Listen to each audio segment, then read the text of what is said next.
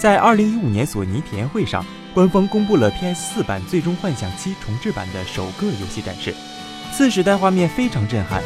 虽然原版游戏中的爱丽丝并没有出现，但还是让人非常期待的。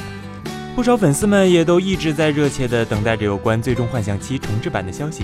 然而，截止到目前，已经过去了将近四年时间，除了2015年年底的 PSX 活动上公布了新的宣传片外，就一直没有更多具体的内容放出。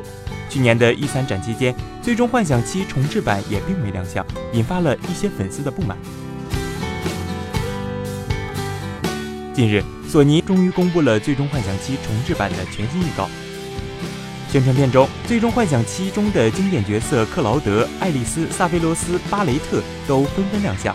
看到以前在游戏中的角色栩栩如生的再次出现在自己眼前，并且变得更加精细，相信系列粉丝一定非常兴奋。预告中除了众多角色悉数登场之外，还展示了战斗系统和一部分地图场景。与之前的版本相比，战斗也变得更加流畅。关于游戏的发售日期方面，在去年的时候，制作人野村德也表示，由于现在工作外包的情况非常不便，许多重要的项目都被泄露。当虚假的谣言开始蔓延时，情况会更糟。开发者需要决定是否回应或否认。相较于这样，他还是更喜欢正式的公布游戏。这就是为什么早在2015年就公布了《最终幻想七重置版》的存在。再想想，2013年就公布了《王国之心三》，2019年一月才发售。估计本座也有的等了。